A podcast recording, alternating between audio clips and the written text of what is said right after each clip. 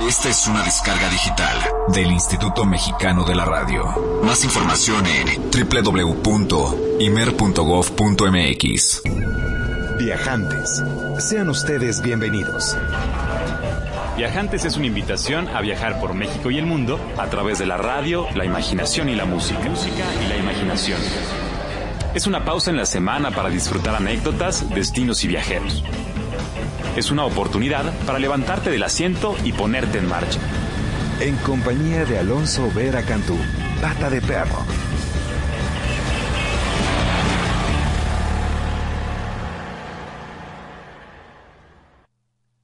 Muy, muy buenas tardes. Bienvenidos a Viajantes en su quinta emisión. Estamos muy contentos de estar viajando aquí con ustedes. Estamos transmitiendo totalmente en vivo desde Mayorazgo 83, Colonia Joco. Y de pronto comienza el recuerdo, comienza la nostalgia de los viajes de antaño. Y hoy quisiera compartirles una anécdota eh, bastante especial para mí, porque es el momento en donde nace Pata de Perro. Recién había cumplido los 20 años, llevaba ya varios meses viajando solo por Australia y Nueva Zelanda. Había aprendido a trabajar como granjero y más tarde como buzo. No tenía mucho dinero, pero contaba con todo el tiempo del mundo y mucha, mucha curiosidad. Y para ganarme la vida y seguir con mis estudios de buceo, cada día llevaba grupos de tres o cuatro turistas a visitar los restos del Rainbow Warrior o el guerrero del arco iris, el cual descansa a 30 metros debajo del mar de Tasmania por la madrugada cargaba la lancha con combustible, cargaba todo el equipo y recogía a los pasajeros para encontrarme con, con mi jefe e instructor Terry ya en el muelle. Recuerdo como cada mañana pensaba que nunca nada sería igual ¿no? a lo que estaba sucediendo en ese momento. Ese instante era realmente un regalo precioso como el que vivimos ahora, el único que existe en realidad. Y entonces, pues si teníamos algo de suerte sucedía algo verdaderamente maravilloso, que era del fondo de las aguas heladas del mar de Tasmania surgía una familia de delfines que se ponían a jugar con, la estela de la lancha y nos acompañaban eh, durante nuestro trayecto hasta las islas Cavalli, eh, en el norte de la isla norte de Nueva Zelanda. Como buzo de rescate, pues aprendía sobre todo a mirar a los ojos a las personas. Eh, cada día era un grupo de personas nuevas, entonces Así descubrí que cada uno de nosotros tenemos una historia increíble dentro que merece un segundo para escucharse y para compartirse. Y aprendí también a descifrar el miedo en aquellos buzos que se sumergían por primera vez en esas aguas heladas. Y entonces aprendí también que una sonrisa puede contrarrestar el miedo. Y ya debajo del agua, suspendido en las corrientes, descubriendo las formas y las texturas y los colores del barco que fuera utilizado por activistas de Greenpeace hasta que un par de terroristas franceses lo hundieran en, la bahía de Oakland y lo llevaran aquí al norte a, que descansara. Eh, sobre las arenas, vestido con anémonas, con crustáceos, habitado por millares de ojos grandes que son estos peces plateados que se esconden en, el interior de los barcos hundidos y también uno que otro caballito de mar. Ya les contaré más tarde esa historia de cuando los fuimos a liberar. Y ahí es en donde me sentía verdaderamente feliz, en el agua, en este elemento que es tan, tan original para todos, pero al mismo tiempo tan ajeno. Y así pasaron algunas de las semanas más hermosas de mi vida. Eh, sin embargo, la curiosidad seguía creciendo dentro de mí y fue cuando decidí emprender por primera ocasión un viaje al sureste de Asia. Esa mañana que lo decidí, eh, recuerdo haber sorprendido eh, una sonrisa a los, a los, a los delfines y, decir que, que, hoy era un buen día para morir, porque no tenía nada pendiente. Y hoy, como cualquier día, es un buen día para morir, pero sobre todo un buen día para vivir y agradecer la posibilidad de realizar un viaje a través de la música, la radio y la imaginación. Quiero agradecerles muchísimo por escucharme. Saludos a nuestros amigos de Cozumel y por supuesto a quienes nos escuchan desde Melbourne, Australia. La próxima semana estaremos visitando esa hermosa ciudad y lo hacen vía imer.gov.mx. Saludos también a la banda campechana y a nuestros amigos de La Paz, muy buen provecho. Déjenme les platico el itinerario de esta tarde. Hoy vamos a visitar Gilitla, en la Huasteca Potosina, uno de mis destinos favoritos en todo el mundo, sin duda. Y a lo largo del camino tendremos el honor de que nos acompañe Matthew o Mateo Holmes, viajero británico y arquitecto excepcional encargado de la preservación del Jardín Museo Escultórico de Edward James. Privilegio que esté aquí con nosotros. Por supuesto, nos acompañará también la viajanta favorita, Maru Monroy, para compartirnos sus destinos y recomendaciones en temporada. El Twitter del programa, arroba viajantesimer, teléfono en cabina 560-10802. Mi nombre es Pata de Perro, también me conocen como Alonso Vera, y mi oficio, mi oficio es viajar. Así que viajar viajantes por medio de la radio, la música y la imaginación.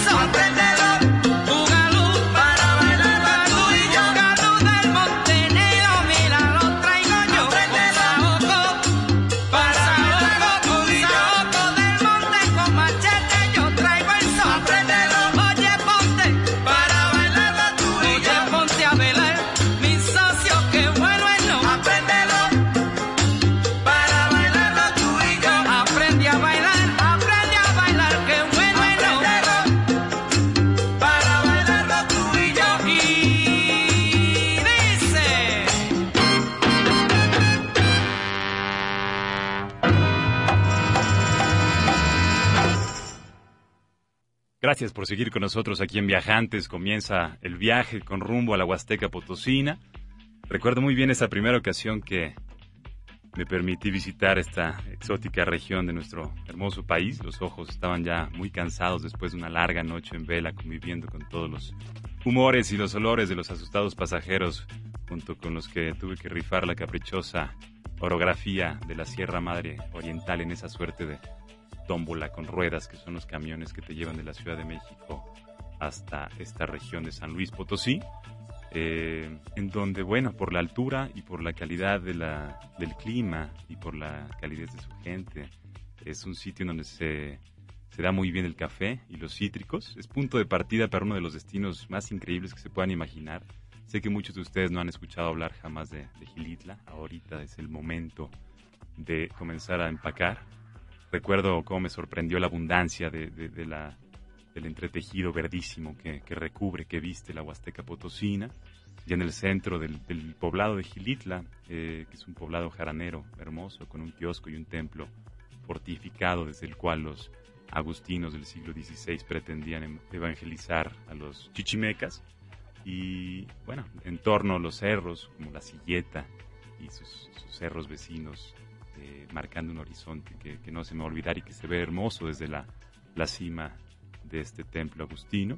La población de Gilitles se encuentra muy cerca en la frontera del estado de Querétaro, digamos. Es una, región muy fértil, como les comentaba, pero sobre todo que ha llamado mucho la atención de todo el mundo. Y 2011 eh, se le otorgó la categoría de pueblo mágico, pues tiene una buena cantidad de atractivos, como el templo que les menciono, las grutas de Gilitla, donde hay pinturas rupestres, Y por supuesto, las posas y el Jardín Museo Escultórico de Edward James, nuestro destino principal de esta tarde.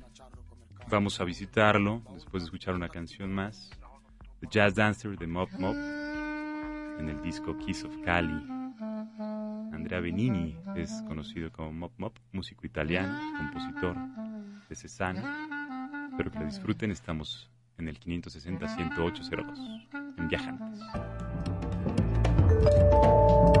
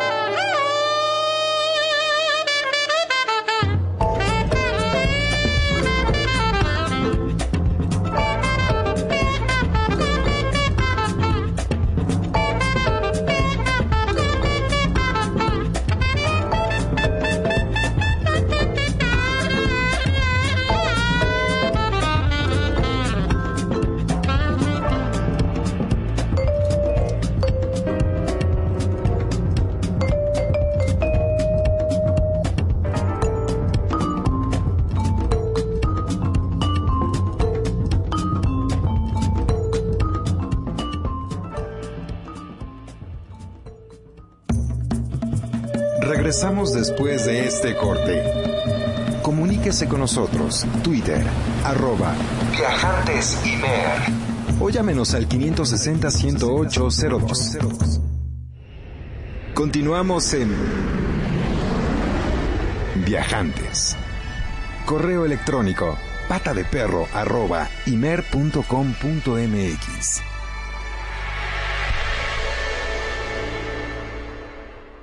Gracias, gracias por seguir de viaje con nosotros. Estamos en Viajantes, transmitiendo completamente en vivo desde Mayorazgo 83 en la colonia Joco. Y tenemos el gran gusto de tener con nosotros a uno de mis personajes favoritos en estos últimos años de viajes.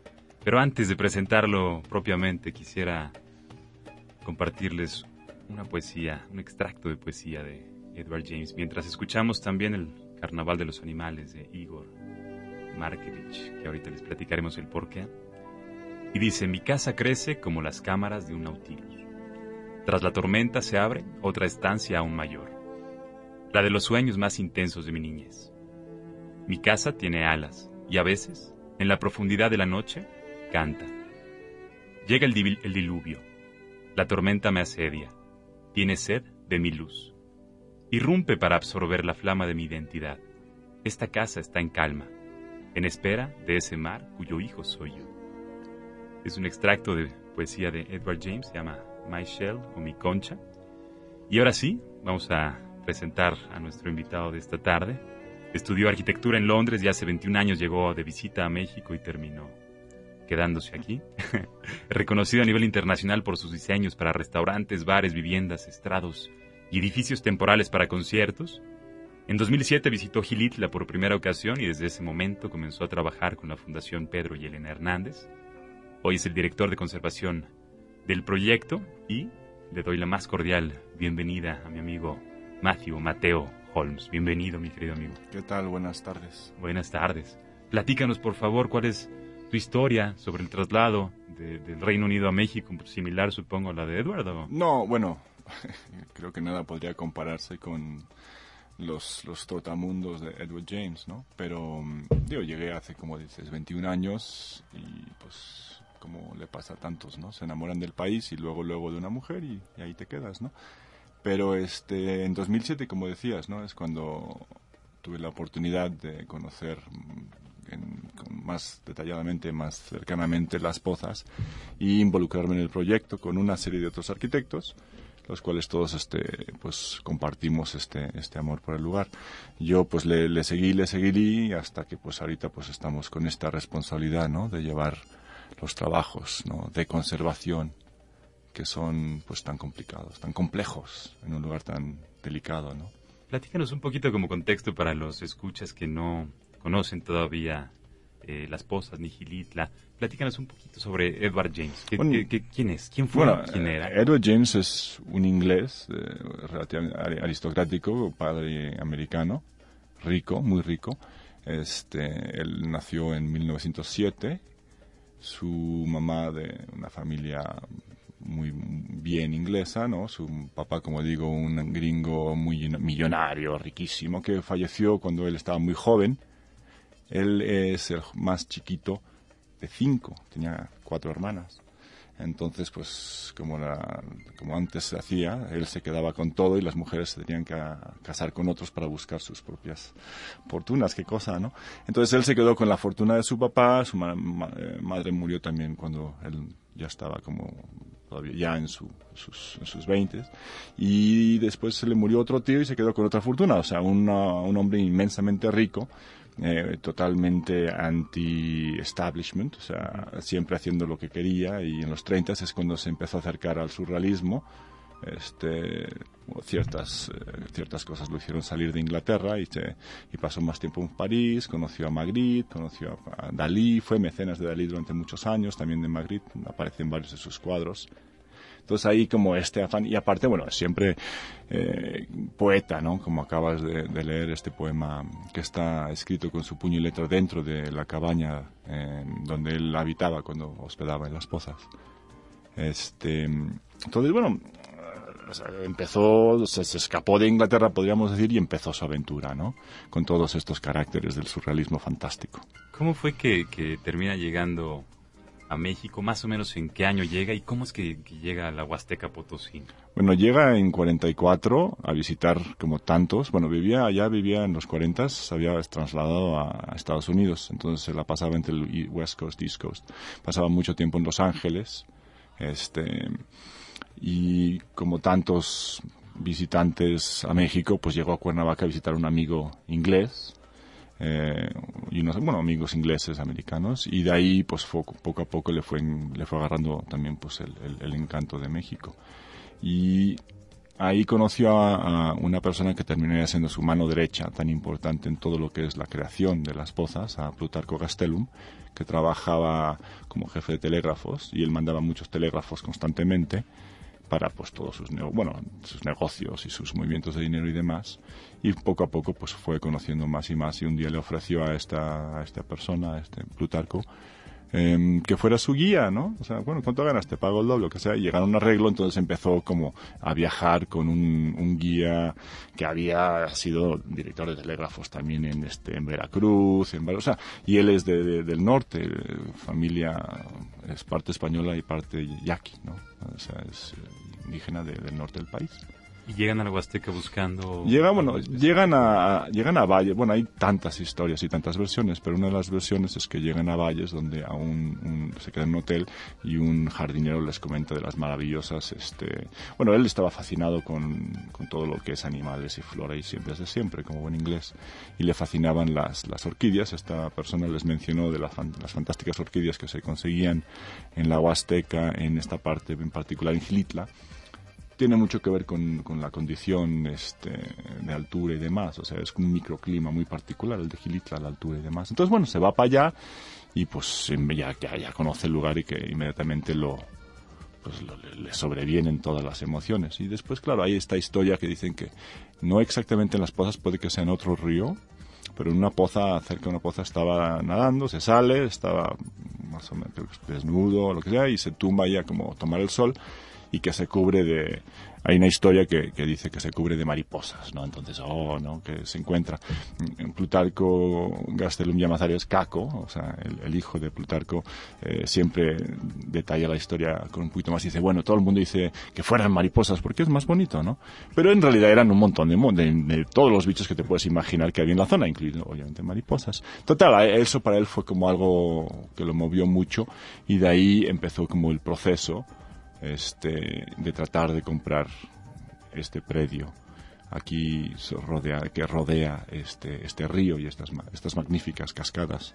Muy bien, pues quédense con nosotros que en el siguiente bloque vamos a entrar de lleno a explorar las pozas y el Jardín Museo Escultórico de Edward James con la guía experta de Mateo, que es un verdadero privilegio que nos acompañe.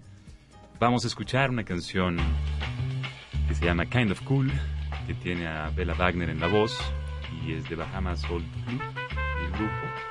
El disco es Rhythm is What Makes Jazz Jazz y estás escuchando Viajantes en Horizonte 107.9.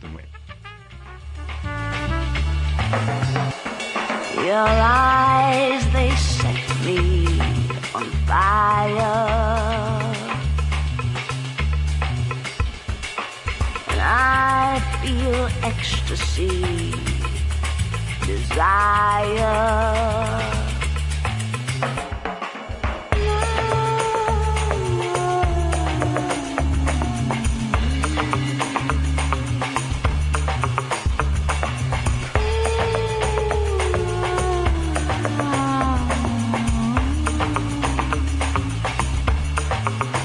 It's kind of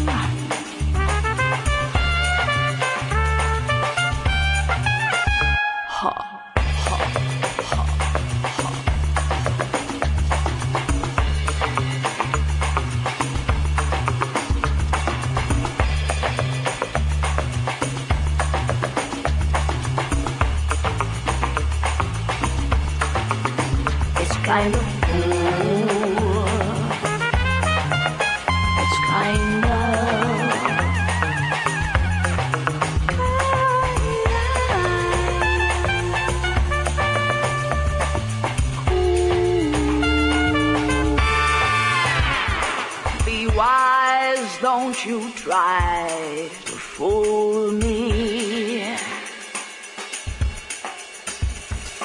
Cause I'll come after you in fury. You make me feel I lose control.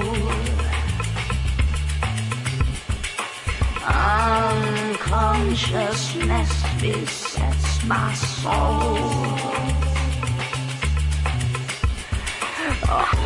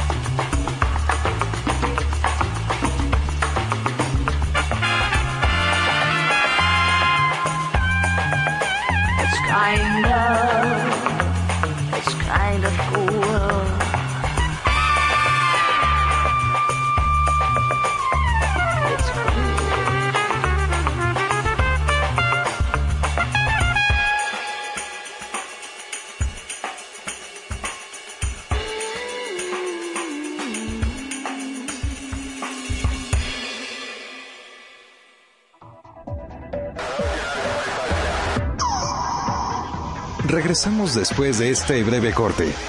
Comuníquese al 560-108-02. Escúchenos en todo el mundo por www.horizonte.imer.com.mx.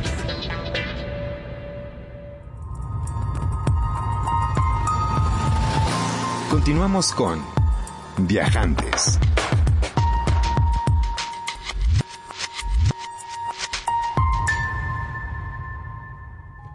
Bienvenidos de vuelta, viajantes. Seguimos explorando las intimidades de la historia y de la vida de Edward James hasta llegar a su Shangri-La en la Huasteca Potosina, ahí en el corazón de la frontera entre Querétaro y San Luis Potosí, una región que verdaderamente sorprende y que sorprende por su relación también con el surrealismo. Y tengo aquí conmigo eh, el extracto del manifiesto surrealista escrito por André Breton del 24, que me llamaba mucho la atención, que dice surrealismo sustantivo masculino, automatismo psíquico puro por cuyo medio se intenta expresar verbalmente, por escrito o de cualquier otro modo, el funcionamiento real del pensamiento. Es un dictado del pensamiento, sin la intervención reguladora de la razón, ajeno a toda preocupación estética o moral. Y tenemos el privilegio de viajar juntos esta tarde con Mateo Holmes, quien nos puede platicar cuál fue su primera experiencia, ¿cómo fue tu primera experiencia al enfrentarte al Jardín Museo Escultórico de Edward James en Gilitla? ¿Qué es esto? Bueno, es que cuando es, un, bueno, para empezar, digo, para tener una idea de la, del, tamaño, o sea, si es un, como dicen, más de 36 estructuras, en una, en un área aproximadamente, bueno, todo el, el, lote, el terreno son 36 hectáreas, pero las estructuras en sí están en aproximadamente 6 hectáreas. O sea, es un área grande. También cuando entras a, a 600 metros arriba del nivel del mar y la parte más alta del, del, de la zona, del jardín, llega hasta 700 metros. Entonces estás, o sea, es un lugar extremadamente vertical. Y claro, ahí sí su, su creador, sus creadores, Edward James, Plutarco Castellum, o sea, aprovecharon todo lo que es la verticalidad, ¿no? Obviamente, esta cosa, cuando no solo tienes un, un, un, un laberinto de forma horizontal, pero también vertical, obviamente ahí es donde ya. Entonces lograron con eso totalmente transportarte a otro lugar. ¿Qué son esas estructuras? ¿Tienen alguna función? Sé que algunas eran jaulas, otras eran tal vez habitación, pero hay muchas que, que parecieran sin sentido.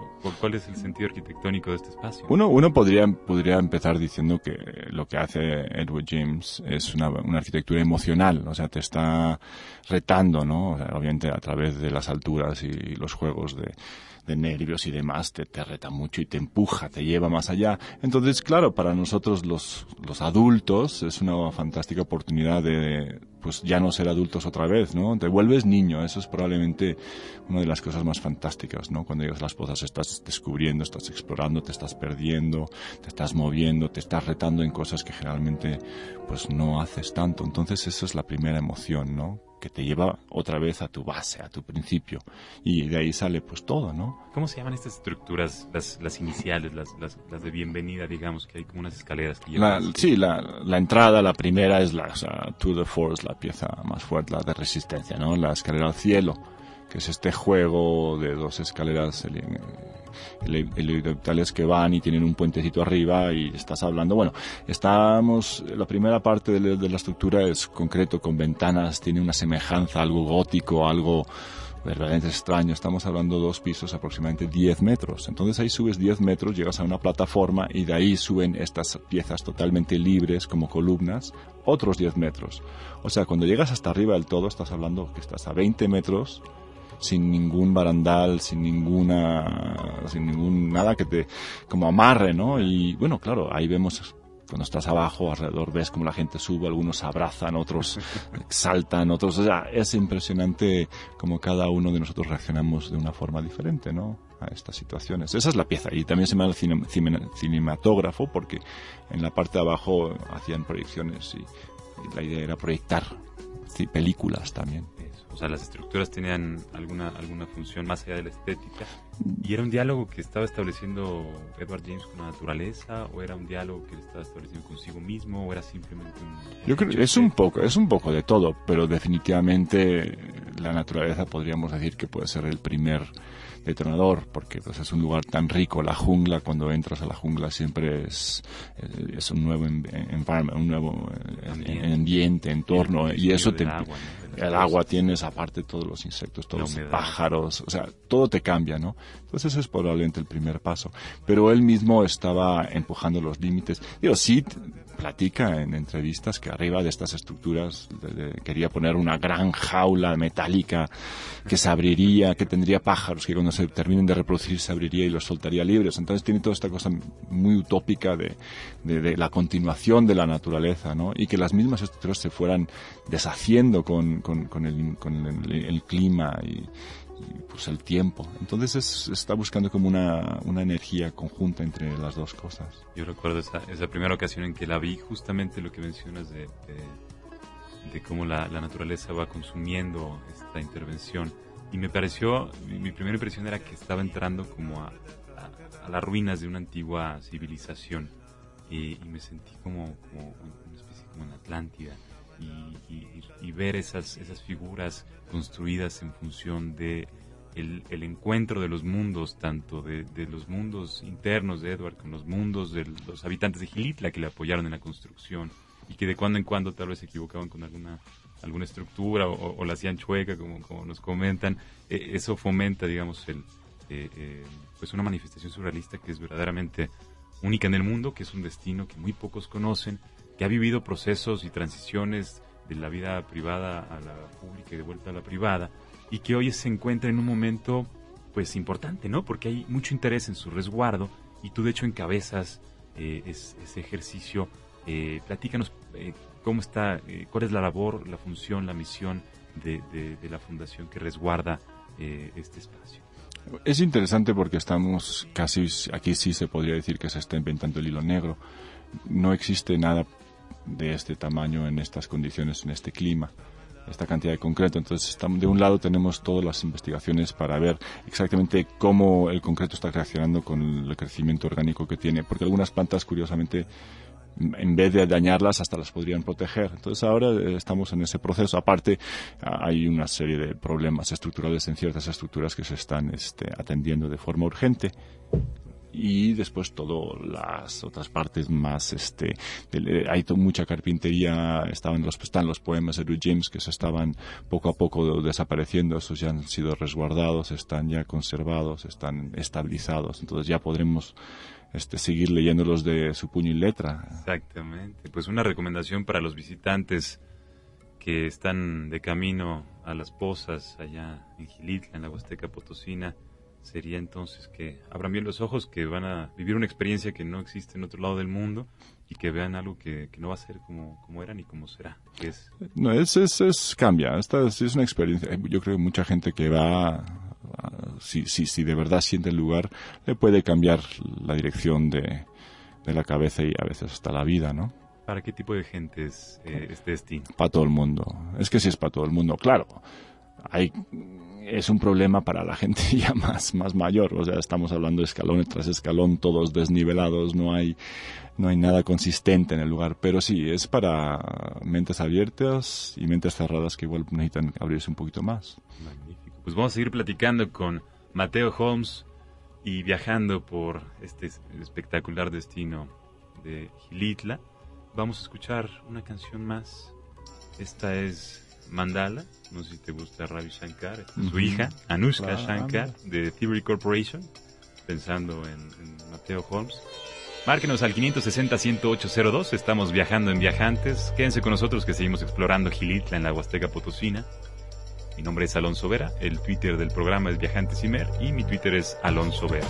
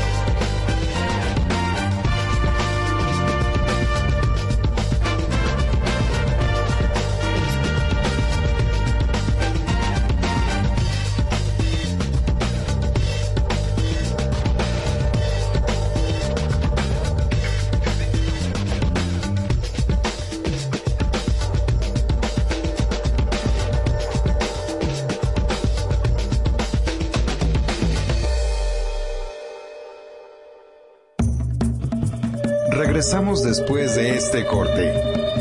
Comuníquese con nosotros. Twitter, arroba Viajantes y Mer. O llámenos al 560-108-02. Continuamos con Viajantes.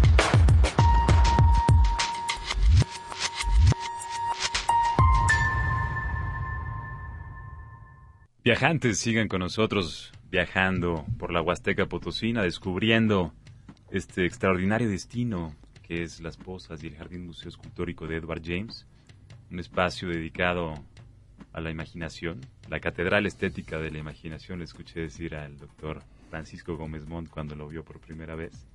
Y es que este lugar realmente inspira, realmente te transporta a un espacio eh, dentro, ¿no? Es, como realizar un viaje al interior y estamos viajando al interior de, este magnífico lugar que nos llena de orgullo que esté en México, eh, con Mateo Holmes, arquitecto y encargado de la restauración y la conservación de este patrimonio que es de todos. Y pues surge la pregunta fuera del aire si esto se hubiera podido realizar en alguna otra parte del mundo, querido Mateo. ¿Qué dices tú de esto? Es una, es una buena pregunta porque es muy sui generis. O sea, a veces pasa que se juntan varias cosas y aquí en México pues se juntó una persona con fantástica, una gran imaginación, con unas fuerzas, todo el necesario presupuesto, dinero, recursos. Y después México, ¿no? Y Gilitla y llegas a un lugar donde hay una población con como en casi todo México, ¿no? Donde la gente construye sus propias casas. Entonces tienes esta gente que te puede hacer lo que tú les pidas y sin necesidad de traer al ingeniero y, el arquitecto. Entonces se logró hacer algo totalmente libre en ese sentido, porque cuando no tienes al ingeniero, al este ahí, pues vamos, todo se vale.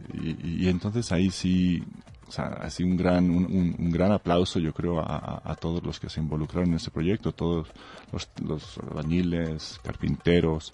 Muchos de los cuales siguen ahí y cuando vas visitas Algunos, platicas con la cocinera y platicas con Está la cocinera, está la cocinera de Ruth James ahí cerquita este, tienen un delicioso lugar de la vuelta en la cebolla y, y, bueno y varios de los trabajadores que están en las pozas todavía están desde entonces Angelito Angelito que tiene unas historias fabulosas cuando vayan a Gilitla y pasen por el Jardín Museo Escultórico de Edward James no dejen de saludar a Angelito y les va a contar la historia de, de, Edward, de don Eduardo, como le llaman. Exacto. Platícanos, Mateo, ¿cuál sería tu, tu estructura favorita y cuál es el, Supongo que la que estás trabajando ahorita, la que estás resguardando ahorita, ¿no?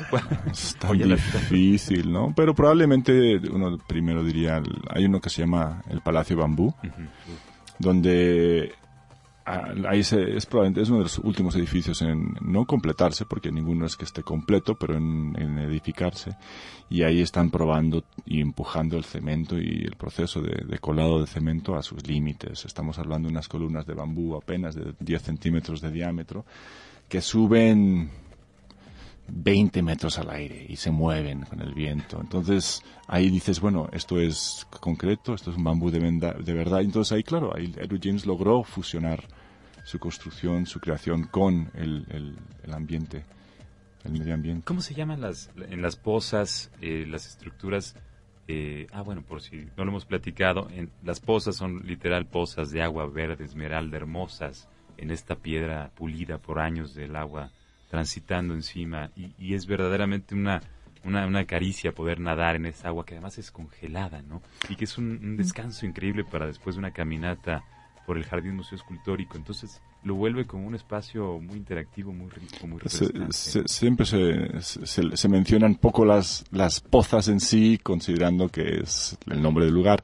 Y sí, pasa por ahí el, el río, las pozas, y se crean unas siete, ocho, nueve alberquitas de diferentes tamaños, algunas naturales, algunas naturales y como digamos ayudadas un poco por la mano de Ruth James y entonces el viaje es incompleto, o sea, no solo estás entre la jungla, los bichos, en las plantas, las, te puedes terminar llegando a, sumergirte en estas aguas divinas. Y después tomarte una agüita deliciosa de maracuyá y comerte un bocolito y probar el jovito, que es un extraordinario licor que hacen de esta fruta jovito. ¿Qué más te gusta de por allá? ¿Qué más disfrutas del contexto de, de las pozas? Ah, bueno, la comida de la zona de la Huasteca es fantástica. Tenemos la oportunidad de estar muy bien alimentados. Nos, nos dan de comer delicioso. Hay varios lugares cerquita y bueno, es un, lujo. Es un verdadero lujo. El lujo llevado a su máxima expresión, que es poder estar cerca de la naturaleza y poder estar cerca de uno mismo y poder ser, eh, poder recrearse, ser, ser una mejor persona después de, ese viaje. Querido Mateo, ¿cómo, ¿cómo te gustaría invitar a quienes nos escuchan y cuál sería tu, tu invitación, tu, sugerencia para el resguardo, para la correcta apreciación de este destino que seguro hoy platicamos muy por encimita y quienes nos escuchan, saludos Aire y saludos a todos los amigos de por allá, dirán qué poco se, se, se logró platicar, pero es que hay vidas enteras que uno podría dedicar a hablar de este lugar y espero que ustedes mismos lo vivan en carne propia. La invitación de Mateo a visitar las pozas y cuál sería la sugerencia para el resguardo de este sitio que en verdad es frágil e importante para todos. Bueno, ahorita, eh, o sea, los trabajos de conservación pues, nos tocan a nosotros, a la Fundación Pedro y Hernández AC, y estamos en eso. Pero algo que me preocupa mucho y nos preocupa a todos, pues es el crecimiento urbano alrededor de, la zona de las pozas. Se ha perdido la gran mayoría de la jungla en esta zona. Este, ahí es donde sí creo que si todo, toda la comunidad, toda la zona podrían de alguna forma empezar a juntarse y pensar que pues cada árbol que ya no existe pues es un, es un tantos litros menos de agua que va a captar y, y pues existe la, la verdadera posibilidad de que pues a través de ese, ese, de, ese poco a poco se, va deshaciendo, se podría llegar a, tener un problema de abasto de agua para las pozas. Eso obviamente sería una gran pérdida para, para todos, en particular la, los residentes locales, ¿no? que están tan afortunados. ¿Cuál sería el contacto? ¿Cuál sería la página donde podríamos...? Eh, tenemos, tenemos una página www.laspozasgilitla.com.mx. Está, unas partes están en construcción, pero las partes de cómo llegar y demás ahí están muy claras, muy cómodas. Este, por favor visítenla y pueden este, bajar mucho, ver mucha más información, fotos y demás. Padrísimo. Yo les voy a recomendar un documental que tuvimos el gusto de realizar la primera vez que visitamos las pozas, que lo pueden encontrar en YouTube, nada más pónganle Gilit la pata de perro y probablemente lo encuentren. Mi querido amigo Mateo, te agradezco de corazón que hayas estado aquí. El tiempo se va como el agua, hay que aprovechar cada instante, recuérdenlo, sobre todo cuando viajamos que tantas cosas pasan por nuestros ojos y por nuestros corazones. Gracias por acompañarnos a Viajantes. Esta es tu casa, amigo. Gracias, gracias a vosotros. y bueno, pues ahora sí que no nos queda más que despedirnos. Les agradezco enormemente nos hayan acompañado en este viaje por Nueva Zelanda y Gilitla en Viajantes en su quinta emisión 560-10802 para las mentadas que quieran compartir con el pata de perro. Y bueno, la siguiente semana viajaremos hasta Melbourne, Australia, caminaremos por uno de los barrios más emblemáticos de la Ciudad de México y escucharemos algunas historias traídas de fresco desde allá de Boca del Río por nuestro querido productor Enrique Gil, a quien agradezco mucho. Roswell, un verdadero privilegio verte de frente y a los ojos. Querida Paulina, esposa mía, bienvenida a la cabina de viajantes. Mi nombre es Pata de Perro, me conocen también como Alonso Vera, mi oficio es viajar. Así que a viajar viajantes por medio de la radio, la música y la imaginación. Hasta luego. perhaps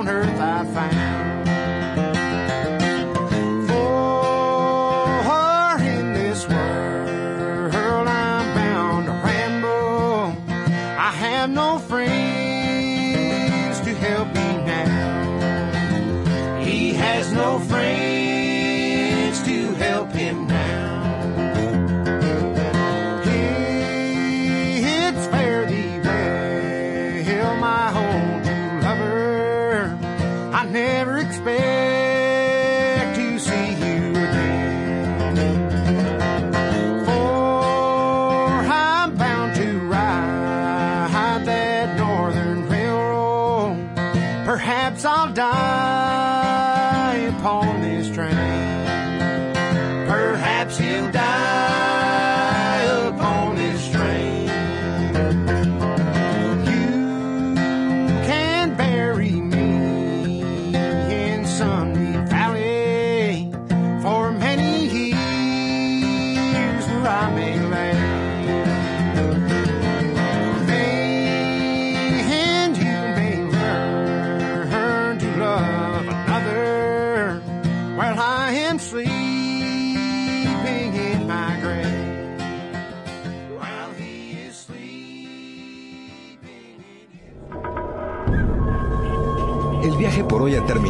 Los esperamos la próxima semana aquí, en esta misma estación de 4 a 5 de la tarde. Viajantes. Es una producción de Radio México Internacional para Horizonte 107.9 del Instituto Mexicano de la Radio. Viajantes. En compañía de Alonso Vera Cantú, Pata de Perro. Viajantes es una invitación a viajar por México y el mundo a través de la radio, la imaginación y la música.